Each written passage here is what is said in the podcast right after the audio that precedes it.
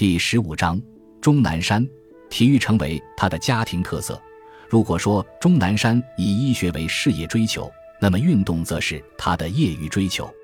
钟南山曾有过一段辉煌的体育获奖的历史。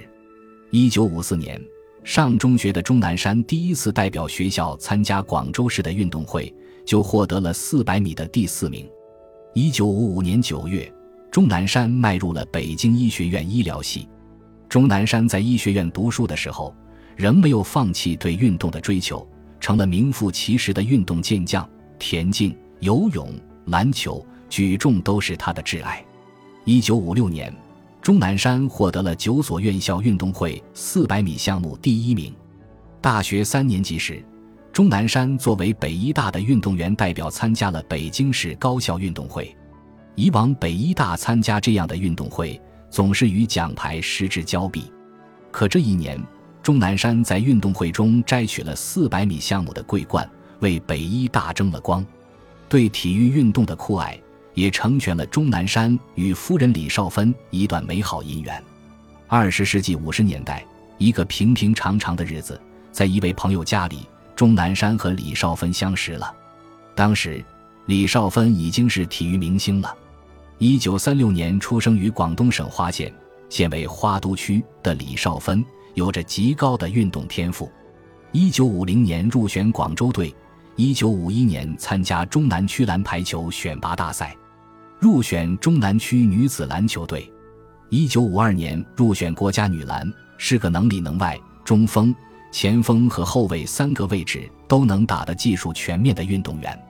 他是新中国成立后第一批被周总理和贺老总送去苏联学习的运动员，曾任中国女子篮球队的副队长，在队中是绝对主力，主要得分手，有“李多芬”的绰号。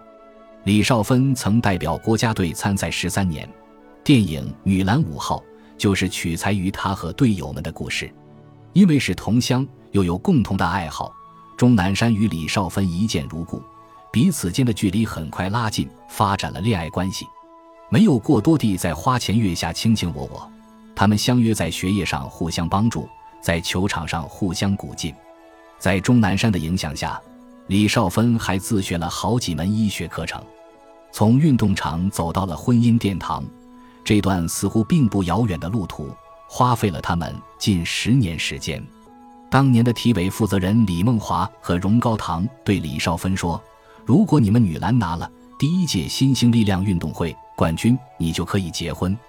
两位领导竟然给他开出这么高的结婚条件，好在英勇的女篮完成了这项任务。一九六三年十二月三十一日，钟南山和李少芬在北京举行了简朴的婚礼。二零零三年非典流行期间，李少芬非常害怕钟南山生病，每次他回来便首先问他有没有去病房查病人。要是有的话，在门口就把他截住，指挥他脱下衣服先去洗澡，接着便把他所有衣服拿去洗干净。让钟南山感到内疚的是，当时家里人也受歧视，别人都不敢与他们接近，害怕他们和钟南山有过接触而携带病毒。那时李少芬已经退休，照顾钟南山成了他的主要生活内容。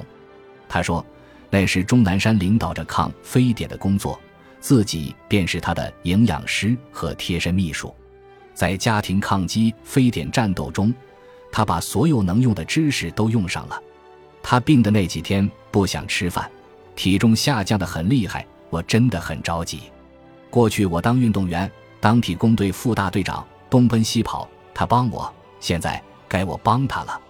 每周四的下午是钟南山开专家门诊的日子。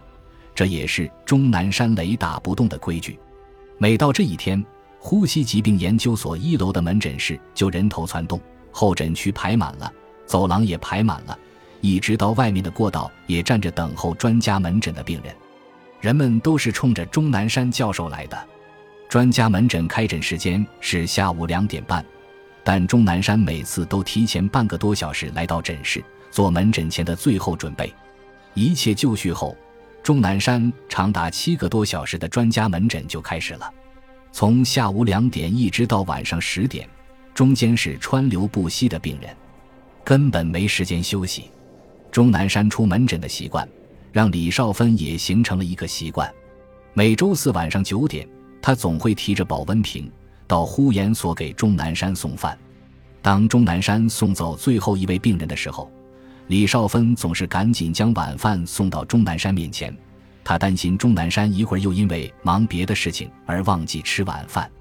钟南山当选中国工程院院士后，广州市科协举行庆祝会，可不管怎么动员李少芬，他就是不愿出席会议。庆祝会结束后，已是晚上九点多了。当有人问李少芬怎么没来参加庆祝会，钟南山深情地说：“如果没有他，李少芬操持家务，我怎么也抽不出这么多的时间来工作。他在省体工大队当副队长，训练工作也很忙。本来我也动员他来参加会议的，可是怎么说他都不肯。他说这是个洋玩意，挺别扭的。这回好了。”这束花就可以送给他了。感谢您的收听，喜欢别忘了订阅加关注，主页有更多精彩内容。